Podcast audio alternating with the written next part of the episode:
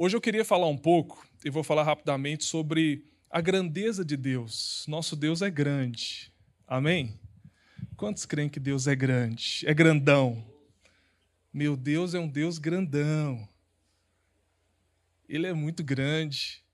E é difícil para nossa mente ela, ela conseguir calcular esse tamanho a nossa mente natural, ela não compreende as coisas do espírito.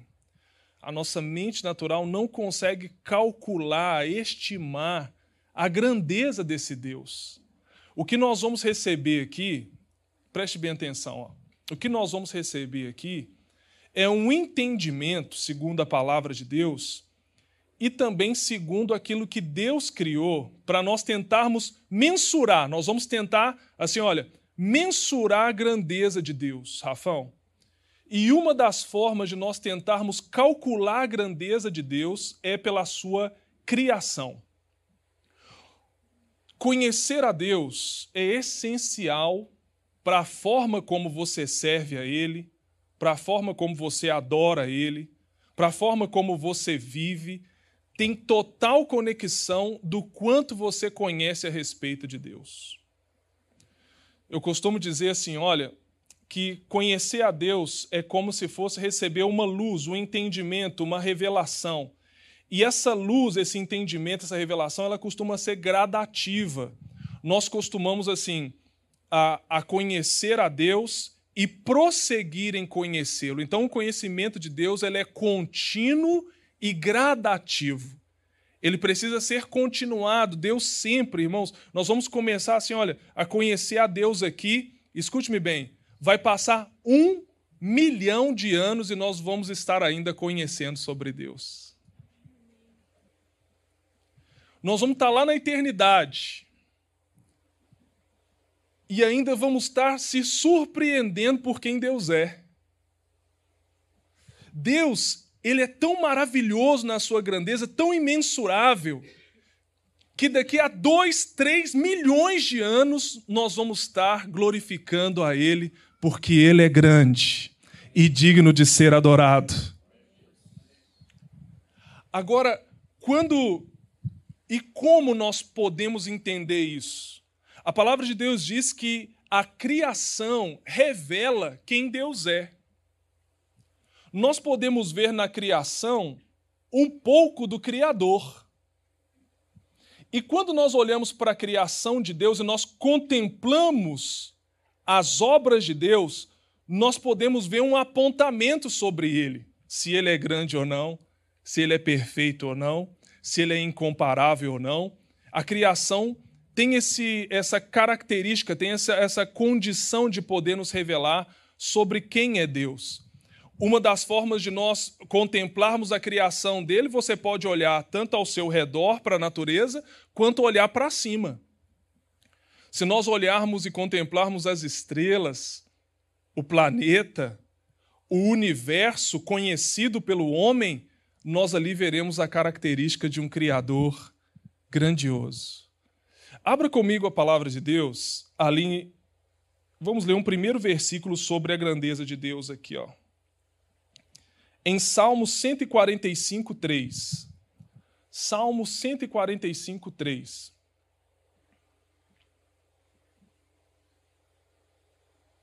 Olha que lindo. Grande é o Senhor e digno de ser louvado.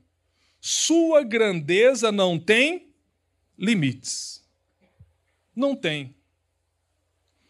Não vai ter um momento assim que a gente vai chegar e falar assim: acabou. Deus terminou aqui acabou o tamanho dele. Ele é ilimitado. Guarde isso no seu coração. Deus é um ser ilimitado. Não há limitação em Deus. Ele não é homem como nós, cheios de limitações. Ele não é homem como nós que temos um tempo.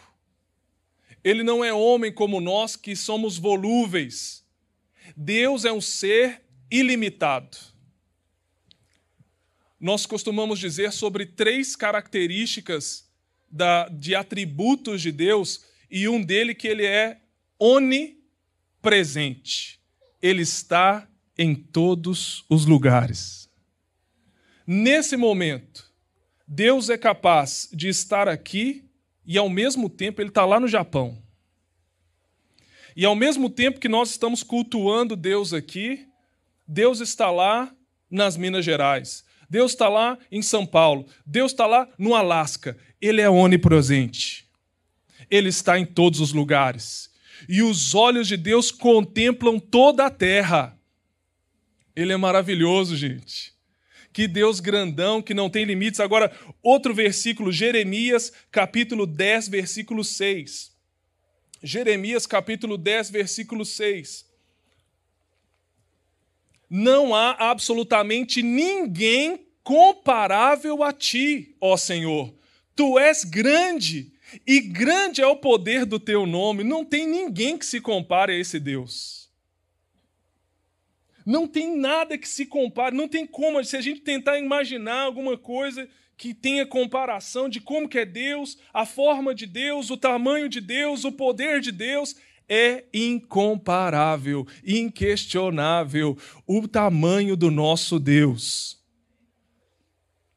Outro atributo de Deus é que ele é onipotente. Ele tem todo o poder. Ele tem todo o poder para tudo que ele queira fazer, na hora que ele queira fazer. Ele cria as coisas na onde não existe, ele abre caminho aonde não existe. Aleluia! Deus é o todo-poderoso. Não é o timão, não. Ele é o todo-poderoso. Não é o timão, não. Ele é o todo-poderoso. Ele é o todo-poderoso. Ele pode todas as coisas. Só Deus tem a atribuição de que ele faz o que ele quiser, quando quiser, e ele pode tudo. Ele é soberano sobre todas as coisas, e quando eu compreendo que a grandeza de Deus tem relação também a ele ser onipotente, gente, Deus pode fazer qualquer coisa. Ele é tão grande que se ele quiser abrir um caminho para nós no mar, para a gente passar, ele abre um caminho no mar. Ele faz chover pão do céu. Ele faz sair água da rocha. Ele faz 40 anos você passar por um deserto e sua roupa não desgastar. Deus é um Deus de impossibilidades. O impossível para Deus é o normal dele. Nós, nós começamos a compreender, segundo a palavra, que o nosso Deus ele é onipotente. Ele é o Todo-Poderoso, ele tem todo o poder e não há ninguém que se iguale a ele. Ele é grande em força. Outro salmo, Salmo 96, 4. Por favor, Salmo 96, 4. Porque o Senhor é grande e digno de todo louvor, mais temível do que todos os deuses. Ele é onipresente, ele é onisciente, ele é onipotente, ele conhece todas as coisas, ele tem todo o poder, ele está em todos os lugares.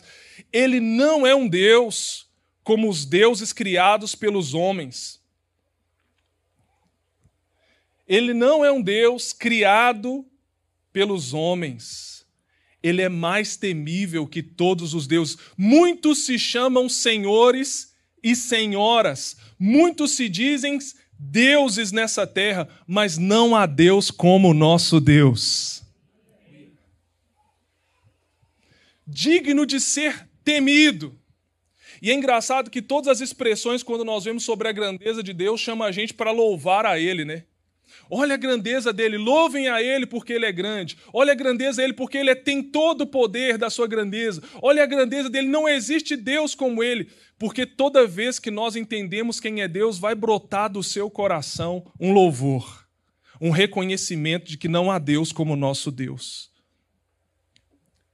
Infelizmente, nós colocamos, pela nossa mente limitada, Mateusão, nós limitamos a Deus também. Eu coloco a Deus na minha dimensão.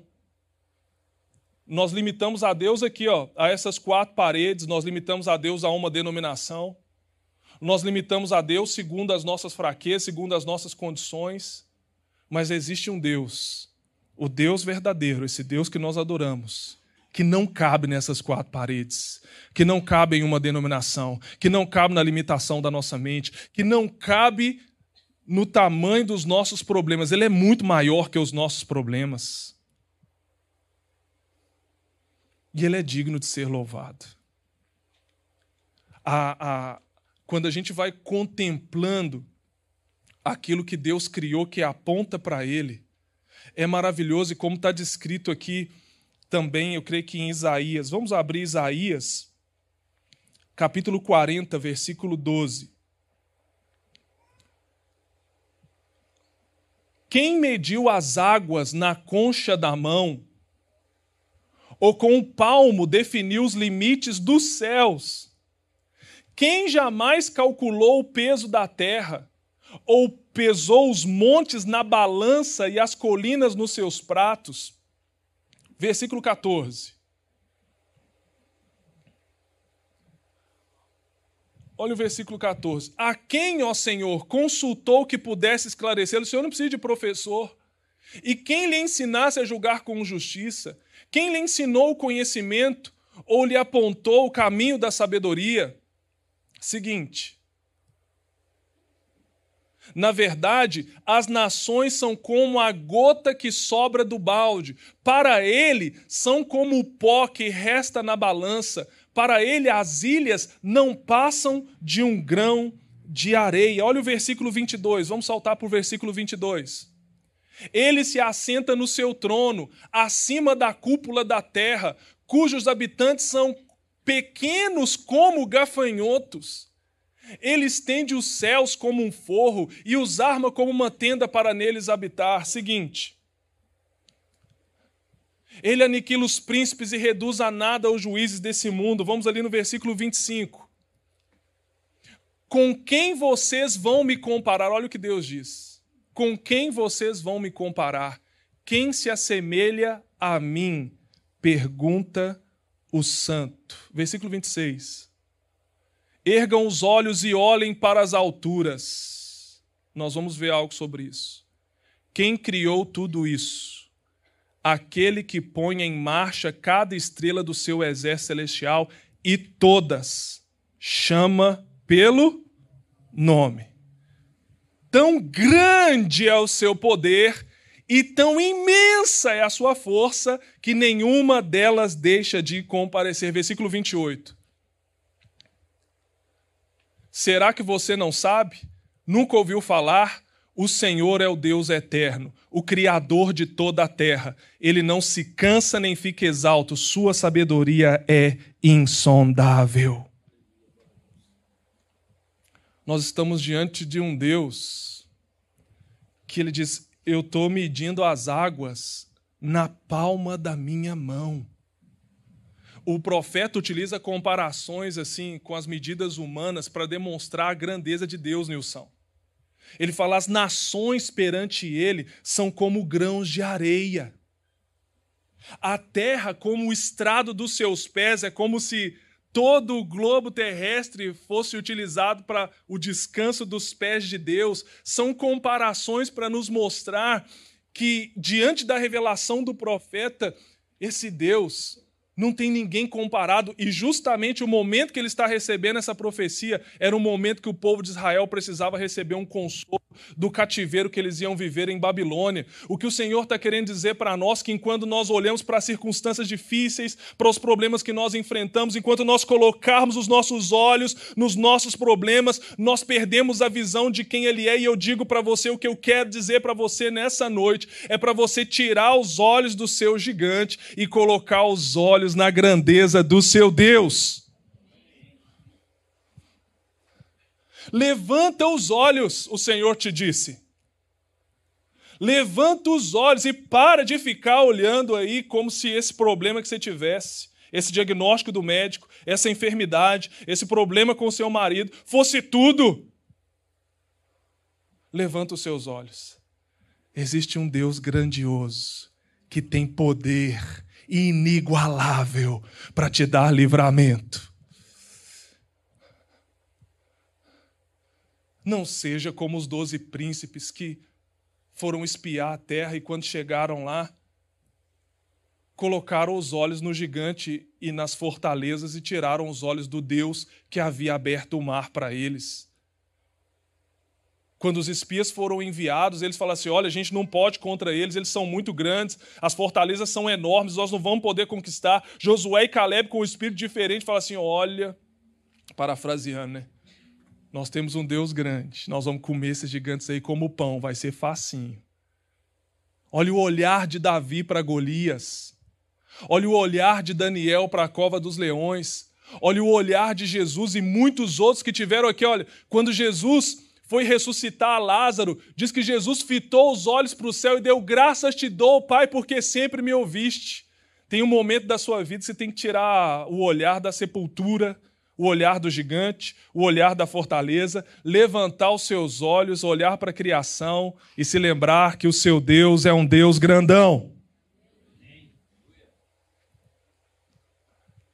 Vamos olhar aqui no PowerPoint para esse. Vamos, deixa eu levantar os seus olhos um pouquinho aqui para ver se eu consigo te estimular a ver o Deus grande que você tem.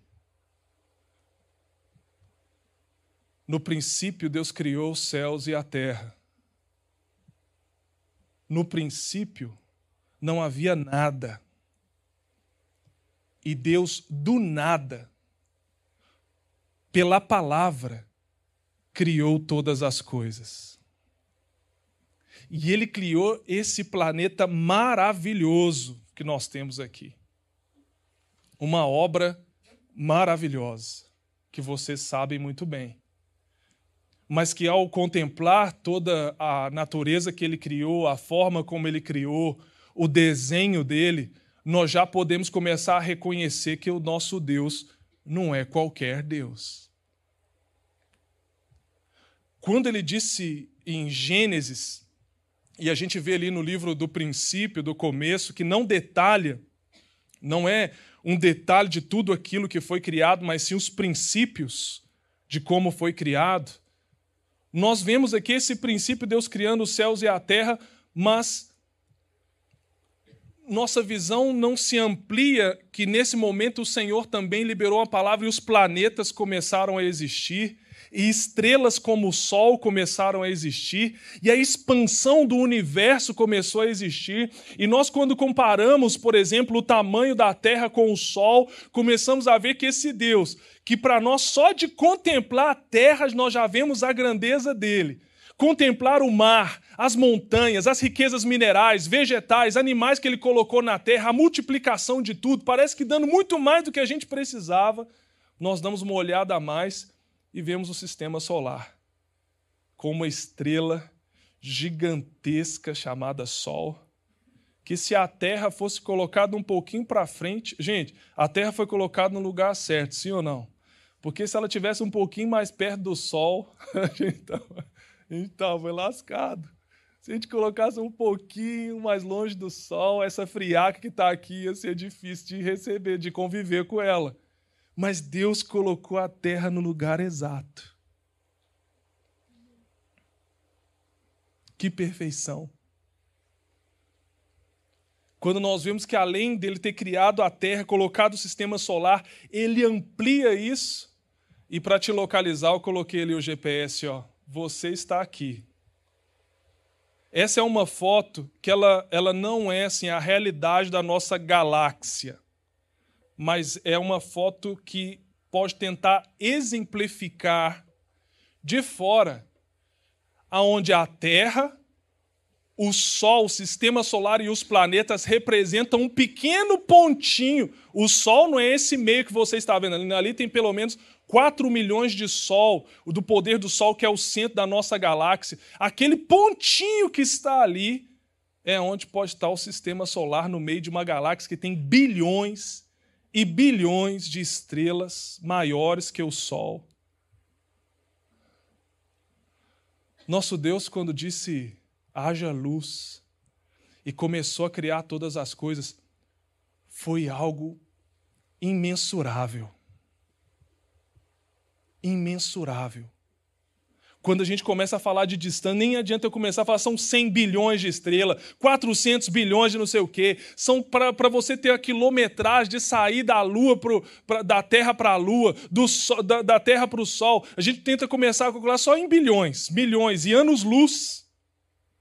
Comece a falar de medidas que a gente não consegue entender com profundidade, e nisso eu não quero entrar com você. Mas só de olhar para a Terra, olhar para o sistema solar e olhar para aquilo que são as galáxias, nós já vemos que existem bilhões de galáxias, aquele conjunto de estrelas onde o sistema solar está, em um universo gigantesco. Gente, nós estamos falando ali, olha, você pode contemplar aqui comigo ó, a Terra, que já é grandiosíssima no seu sistema solar, um pontinho na Via Láctea que faz parte de um grupo de galáxias gigantesco, de um superaglomerado local e universo observável. Nós somos uma partícula em um universo que a gente não pode mensurar. Eu não sei, quando eu olho isso daí, eu vou me sentindo tão pequeno, tão pequeno, tão pequeno. Se a gente pegasse o universo conhecido, o conjunto de galáxias, o sistema solar, o planeta Terra, sete bilhões de pessoas e você aqui em Otacílio City. e você aqui em Otacílio Costa, ali no Fátima, ali no Santa Catarina, ali no interior. Você, esse pontinho, ali. Eu aqui diante de uma grandeza enorme de criação. E isso aqui, olha, um Deus que só falou e tudo se fez. O seu Deus é um Deus muito maior do que você pode imaginar. O seu Deus é digno de ser louvado e temido. Tome muito cuidado quando você pensar que você é o centro do universo. Ele é o centro de tudo, digno de ser louvado e adorado, temido, exaltado, honrado, glorificado, servido. Gente, às vezes a gente, a gente tem que recalcular a rota, a gente pensa que é Deus é que tem que servir a gente. Ainda que ele veio demonstrando que ele é um servo, mas ele é digno de ser adorado por você. Se a criação demonstra tanta grandeza, Imagine o tamanho do Criador. Deixa de olhar para as suas circunstâncias. Levante os seus olhos e veja que você tem um Deus, um Pai, um Criador que é muito mais poderoso do que qualquer circunstância. Eu quero declarar nessa noite, em o um nome poderoso de Jesus, que nós continuaremos a ver as grandezas e a manifestação da grandeza de Deus na nossa vida porque se creres, verás a glória de Deus, e a glória de Deus é a manifestação dessa grandeza na prática, na sua vida e na minha vida. Aleluia!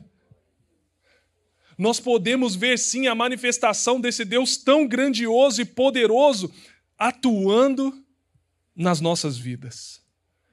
Tão verdade isso que em João capítulo 1, vamos ler lá João capítulo 1, versículo 1. diz assim: no princípio era aquele que é a palavra.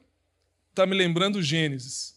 Ele estava com Deus e era Deus. Seguinte versículo. Ele estava com Deus no princípio. Seguinte.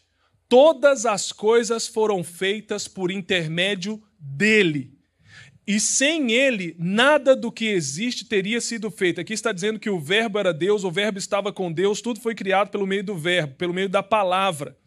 A palavra era Deus, então está se colocando aqui uma manifestação maravilhosa da divindade de Deus. Agora, o próprio Deus, o Verbo, esse Verbo que criou todas essas coisas magníficas e grandiosas, tem algo que acontece aqui no versículo 14. Olha no versículo 14 o que, que esse verbo faz. Aquele que é a palavra tornou-se carne e viveu entre nós. Vimos a sua glória, glória como unigênito vindo do Pai, cheio de graça e verdade. Aqui é das dos mistérios mais maravilhosos do evangelho, que é o Deus, o nosso Deus, o todo-poderoso, que criou todas as coisas se tornando carne e habitando entre nós. Um dos mistérios mais lindos e inexplicáveis na mente humana é entender como esse Deus, criador de todas essas coisas, aqui, olha, é como se um exemplo bobo, mas tomasse um elevador e descesse da glória dele e ó, e entrasse na dimensão que nós vivemos aqui, de carne e osso. Gente, aqui nós vemos a manifestação de um Deus que se tornou carne e habitou entre nós. Fernando, isso não é novidade para mim. Mas eu queria te dizer algo. Que esse Deus, quando ele tomou o elevador e veio para cá, ele veio para demonstrar algo para mim e para você. Agora que, olha, dos seus olhos que estavam na criação, crendo nesse Deus grandioso na sua vida, eu quero que você coloque agora os olhos em Jesus. Jesus, o Verbo, o Deus que criou todas as coisas e se fez carne e habitou entre nós, veio com um propósito de tocar a sua vida para você entender, olha só, que um Deus tão grande, tão grande, tão grande, se importa com você. Não é indiferente à sua dor. Não é indiferente aos seus problemas. Quando nós vemos o Deus que se fez carne e habitou entre nós, manifestando a sua graça e a sua verdade, Ele está dizendo assim: olha, criação, vocês são pequenos vocês são pequenos, mas são importantes para mim. Ele veio curando, libertando, salvando, e ele é o mesmo hoje. O Deus grande se feito carne quer manifestar a glória dele na sua vida, a grandeza dele na sua vida. Isso nós vemos claramente em Hebreus capítulo 2, o Criador se fazendo igual às criaturas. Hebreus 2, versículo 14. Olha que lindo. Portanto, visto que os filhos são pessoas de carne e sangue, ele também participou dessa condição humana, para que por sua morte derrotasse aquele que tem o poder da morte, isto é, o diabo. O Deus que se fez carne e habitou entre nós, para se assemelhar a nós e fazer uma obra de substituição, para que a morte dele não precisasse ser a minha morte, para que a morte dele se tornasse a minha vida, para que na morte dele eu recebesse uma vitória. Sabe o que, que o Criador viu? Que aquilo que ele fez aqui na terra estava em problemas. Que aquilo que ele criou aqui na terra estava em problemas que o que ele criou no planeta Terra e colocou um homem e uma mulher para se multiplicar e viver a vontade dele estava em problemas. E quando ele viu a criação dele em problemas, afastado do propósito dele, ele veio se fazer carne para destruir o império da morte e nos livrar da condenação eterna e nos livrar das garras do diabo.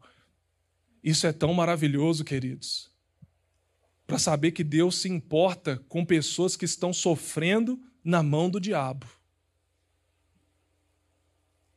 A palavra de Deus diz que o diabo, ele possui pessoas, ele oprime pessoas, ele escraviza pessoas.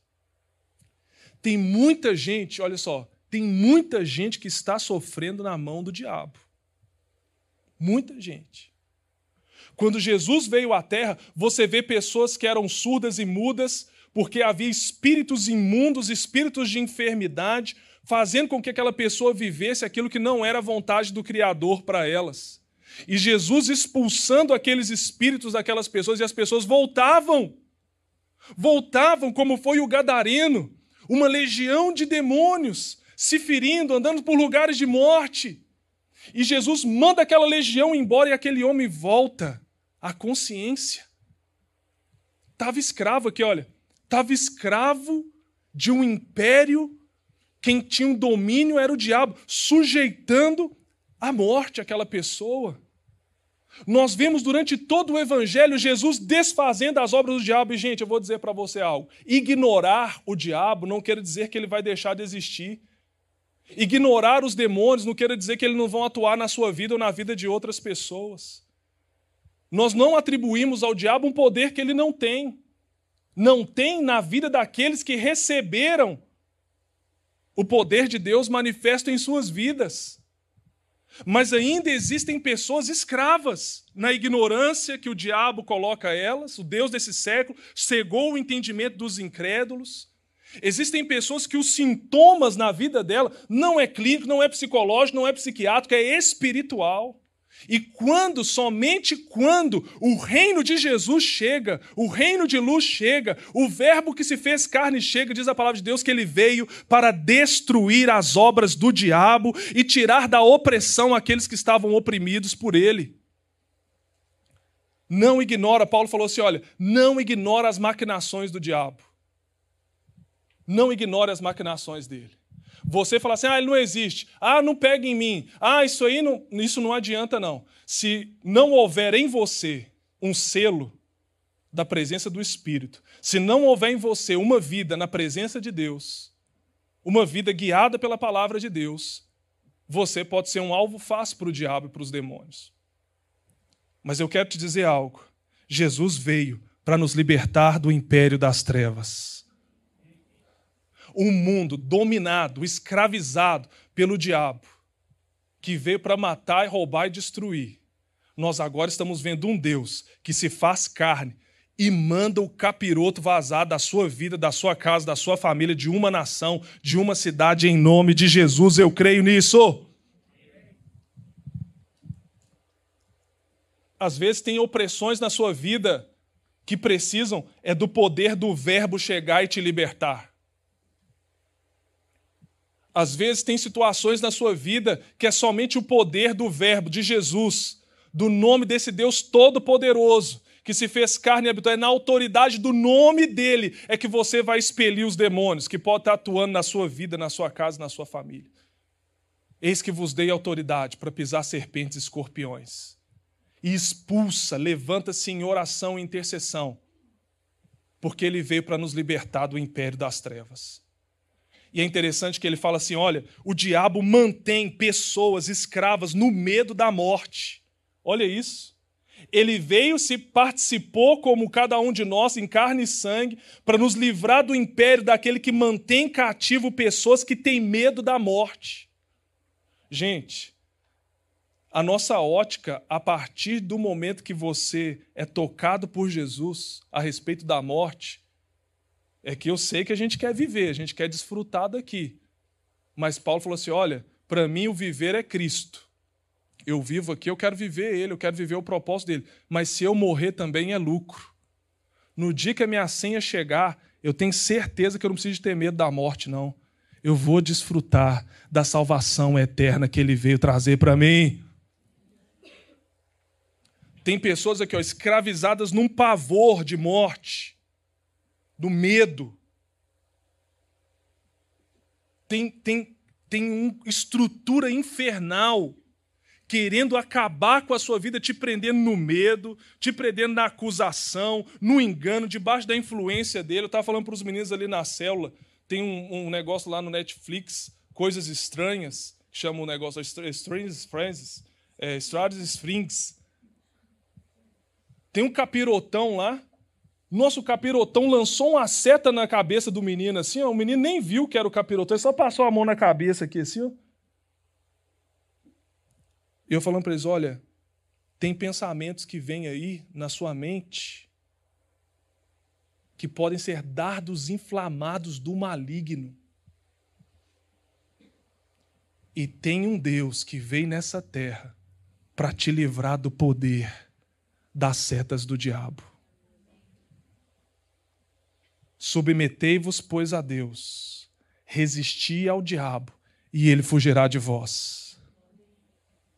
Ele veio para nos livrar do pavor que o diabo nos mantinha, da morte, do medo, nas enfermidades, contra o propósito do nosso Criador para nós. Ele veio para isso. Olha, olha outro, outro propósito que ele veio. E ele se fez carne e habitou entre nós para nos livrar do império das trevas. Volta lá, por favor. E nos livrar do império das trevas. Hebreus 2,14. Olha lá. Para que por sua morte derrotasse aquele que tem o poder da morte. Antes quem estava de, a gente estava debaixo do domínio dele, isto é, o diabo. Seguinte. E libertasse aqueles que durante toda a vida estiveram escravizados pelo medo da morte. E libertasse aqueles que estavam escravizados. Quantos aqui já foram livres pelo poder de Deus? Seguinte versículo, por favor. Pois é claro que não é anjos que ele ajuda, mas os descendentes de Abraão, os filhos da fé. Seguinte, por essa razão era necessário que ele se tornasse semelhante a seus irmãos em todos os aspectos para se tornar sumo sacerdote, misericordioso e fiel com relação a Deus e fazer propiciação pelos pecados do povo. Deixa eu te falar, o Criador se fez igual à criatura porque ele não é tão grande que não possa se importar. Ele se importa se você estava dominado pelo império das trevas, ele se importou e veio para te libertar. Se você tinha pecados que estavam trazendo condenação na sua vida, ele veio para que através da morte dele você fosse perdoado sua dívida quitada, o seu pecado cancelado. Jesus veio para nos libertar, Jesus veio para nos perdoar, Jesus veio para nos dar a condição de nos livrar de qualquer que seja a tentação. Sabe o que ele está dizendo para você? Assim, olha, eu sou um Deus que se fez carne porque eu me importo em te trazer de volta para o meu reino, em te perdoar. E aqui, olha, quando você precisar, não pense que as suas dores, que as suas limitações, que as suas fraquezas estão distantes demais de mim. Jesus passou por todas as tentações que um homem ou uma mulher pode estar sujeito a passar. Ele teve todas as limitações: fome, sede, cansaço, ele foi tentado em tudo sem pecado. Ele foi colocado à prova pelo Pai para se tornar sumo sacerdote, quer dizer assim: olha, olhem para mim, se eu vencer o que ele disse, no mundo tereis aflições, mas tem de bom ânimo, porque eu venci o mundo, e se eu venci aqueles que creem em mim, vencerão também. A obra que Jesus veio fazer na terra é tão maravilhosa que eu vejo um Deus grande se fazendo carne, habitando entre nós. E olha só o coração de Deus. Ele vem com um coração humilde para servir aquilo que ele criou, para que a sua criatura voltasse para o lugar que ela perdeu para a casa do Pai. Esse Deus grande, nessa noite, está falando: olha, levanta os olhos e vê que eu sou muito grande, que não tem nada na sua vida que eu não possa fazer. E deixa eu te falar algo: Deus já demonstrou, Deus já demonstrou que por mais grande que Ele seja, e você tão pequeno e falho que é, Ele se importa com você.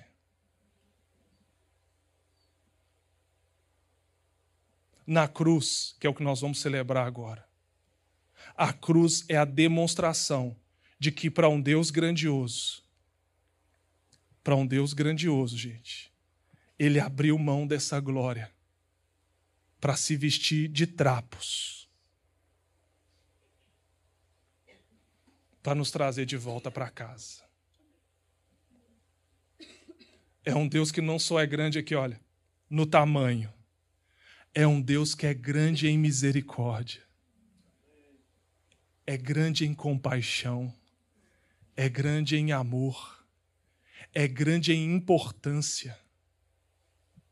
Aleluia! O ato da cruz do Calvário é a provação do amor desse Deus que a gente poderia olhar e falar assim: ah, por que, que ele deveria se importar comigo? Fernando, agora eu entendi. Ele é grande demais para se importar comigo pelas coisas que eu vivo. Uh -uh. Olha para a cruz. A cruz é o ato de que diz assim: olha, eu estou de olho em você, eu amo você, eu quero te trazer de volta para casa, perdoar os seus pecados, te libertar dos seus pecados, porque eu me importo com você.